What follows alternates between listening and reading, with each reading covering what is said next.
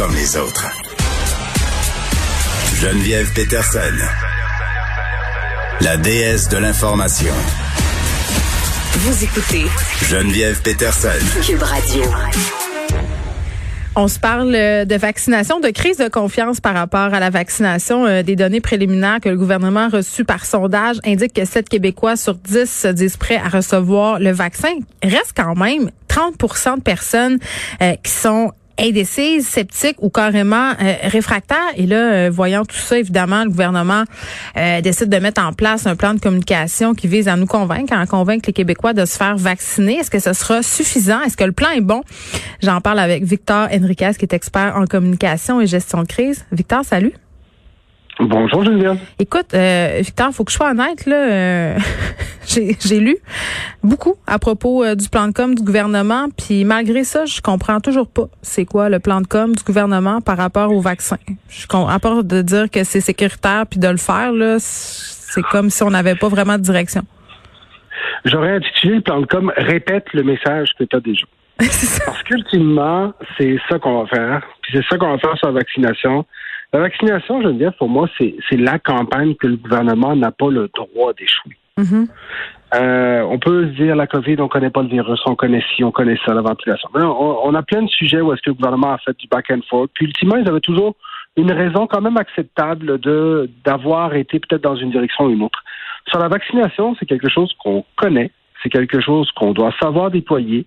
Le HNN nous a donné une première expérience de vaccination massive il y a dix ans, donc mm. on est supposé avoir appris de ça je m'attends à ce que le gouvernement soit sans faille. Quand je regarde le plan de communication, je retrouve des éléments que j'aurais mis moi aussi. Je dis à ton recherché, j'aurais, j'aurais aimé écrire ce plan de communication-là, tellement c'est un sujet intéressant, parce que c'est un sujet qui va toucher les différents âges, influenceurs, publicité, relations publiques, experts, médecins. Ça prend une mobilisation de la société en général ben oui. pour s'assurer qu'on atteigne le 70% le plus vite possible. 70 mm. de vaccination, à peu près ce que les spécialistes disent que ça prend. Oui, mais tu sais, Victor, quand je dis que je le comprends pas, le plan, là, euh, dans le sens, euh, je comprends que la stratégie, c'est de marteler le même message, mais moi, je pense que ça va prendre plus que ça. C'est pour ça que je dis que je le comprends pas, parce que, euh, tu le dis, là, je pense qu'il faut avoir une approche globale. Il faut que tout, faut que tout le monde s'implique dans cette campagne-là, parce qu'en ce moment, beaucoup de personnes ont peur. elles ont peur des complications liées au vaccin. Et la peur, c'est fort. C'est un gros moteur communicationnel. Tu le sais autant que moi, là, euh, carburer sur la peur, c'est très payant d'un point de vue stratégique. Et c'est là où il faut donner la parole à des gens à qui on croit, qui nous rassurent. Parce que la peur se lutte avec l'information. Tu luttes contre la peur avec l'information, puis avec des personnalités fortes qui te permettent d'être rassuré. Donc, c'est là où, justement, je pense que la place de nos influenceurs est extrêmement importante. Il y a des trucs dans le plan de com qui m'ont dérangé. Je veux pas que dans les réseaux sociaux, on réponde aux anti-vaccins. Je veux qu'on ait une campagne proactive d'influenceurs sur les réseaux sociaux pro-vaccins. Je veux qu'on voit des gens se faire vacciner. Je veux qu'on voit des gens réagir au vaccin. Ce plan-là, tu l'as dit, Geneviève, la peur va être l'élément essentiel, le mm. moteur des anti-vaccins. Et pour lutter contre la peur, ça prend de l'information, ça prend de la répétition, ça prend des gens rassurants. Et c'est ça que je veux voir. Mais j'ai hâte de voir ce que ça va donner en termes publicitaires. Je pense que tu touches à quelque chose d'excessivement euh, important par rapport aux plateformes, là, parce qu'il faut que le gouvernement soit présent sur ces plateformes, euh, qu'utilisent les gens qui font de la désinformation par rapport aux vaccins. Euh, c'est pas juste d'être là puis de leur répondre, c'est de parler le langage des médias sociaux. Tu sais, de pas juste aller faire des messages gouvernementaux boboches auxquels euh, les jeunes s'identifient pas. Faut que ça résonne. Puis j'ai envie de te dire, Victor, je serais curieuse de t'entendre à ce sujet-là. Euh, appeler des influenceurs, ça règle pas tout non plus. Là. Non, non, mais euh, bien entendu. L'influenceur, c'est un outil. Hein. C'est un peu, les médias sont un outil. Lorsqu'on fait un plan de com, la tactique arrive à la fin, puis la personne dont on sert arrive juste après ça. Mm. Ce qu'il faut absolument s'assurer, tu l'as dit, hein, c'est le langage qui doit changer.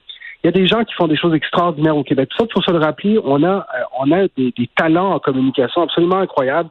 Je pense à, des gens en publicité, je pense à des gens en réseaux sociaux, je pense à des gens qui ont fait des campagnes extraordinaires, par exemple, sur la sexualité auprès des jeunes. Moi, je pense qu'il faut à ce moment-ci que les gouvernements aient cherché tous ces cerveaux-là. On a un budget publicitaire qui est sans précédent.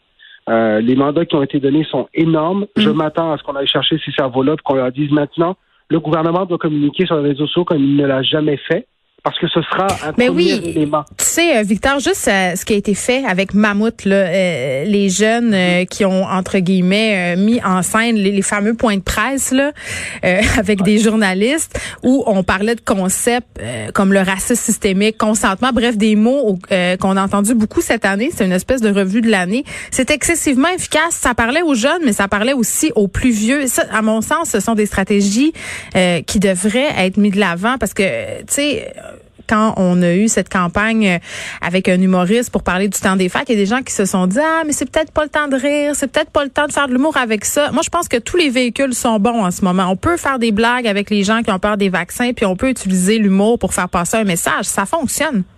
Je suis tellement au même endroit que toi. Puis, tu sais, il y aura toujours des gens qui vont critiquer le plan de com. hein. Je veux dire, ça, c'est sûr qu'il y a des gens qui vont dire on aurait peut-être dû faire ci. Comme faire nous ça. en ce moment. Comme nous en ce moment, exactement. Puis c'est correct. Parce qu'on l'analyse avant, on se dit, OK, ultimement, la, seule, la chose, chose qui est importante, c'est qu'au bout de ce plan de com-là, on est plus de 70% des Québécois qui soient vaccinés. Puis que si on n'arrive pas à faire vacciner tout le monde d'ici le mois de juin, ce soit parce qu'on manque de vaccins et pas parce qu'on manque de gens qui veulent se faire vacciner. Moi, ce qui m'a le plus inquiété dans les derniers jours, Geneviève, c'est ce que j'ai vu dans le CHSLD qui a reçu les vaccins le premier, parce que la directrice disait qu'il y avait de 30 à 40% des employés qui s'étaient inscrits seulement Et pour oui, c'est ça. Puis là, c'est là où je m'en allais, Victor, parce que hier, on a eu cette histoire dans les médias. Euh, une professionnelle de la santé qui vit en Alaska, qui a eu une grosse réaction allergique par rapport au vaccin. Elle a dû être hospitalisée. Ça aide pas, parce qu'on l'a vu depuis le début, là, il y a une réticence de la part du personnel de la santé par rapport au vaccin. Et c'est fou, parce que pour la population, ces personnes-là, moi, la première, là, ils ont une certaine autorité en matière de santé, alors que, euh, bon, euh, certaines personnes se méfient du gouvernement. Fait que euh, la, la pente risque d'être longue à remonter. Ben, et c'est pour ça, tu vois, dans, euh, je, ne me trompe pas, c'est demain que Mike Pence, vice-président américain, va se faire vacciner publiquement. Hmm. Dans le plan de com, tu le retrouves, ça, de, de voir des gens qui se font vacciner. Hmm. Ce qu'il faut s'assurer, moi, si j'étais le premier ministre, je m'en irais me faire vacciner bientôt. Je vais vous dire pourquoi. Pas parce qu'on veut qu'ils soient privilégiés, qu'ils soient le vaccin avant, et c'est ce que probablement Oui, parce qu'il faut faire attention, hein. C'est ça, là. Ça pourrait être mal reçu. C'est exactement ça. Mais il y a une chose, par exemple, il faut montrer aux gens que le vaccin est sans risque. Il faut montrer aux gens, puis je sais que les gens, il y a des gens dans le, dans le milieu de la santé, mon père travaille dans, dans un CHSLD, puis il y a des gens qui le disent, je veux pas être un cobaye. Alors c'est là où On l'entend beaucoup, ça. est essentielle à ce moment-ci. Mm. C'est là où je veux voir le premier ministre s'impliquer. Puis si c'est pas le premier ministre, ben, ce sera un ministre, un directeur, peu importe qui, mais il faut montrer que les autorités qui sont celles qui disent, toi tu devrais te faire vacciner d'abord, toi ensuite, ce soit les premiers à ne pas avoir peur du vaccin.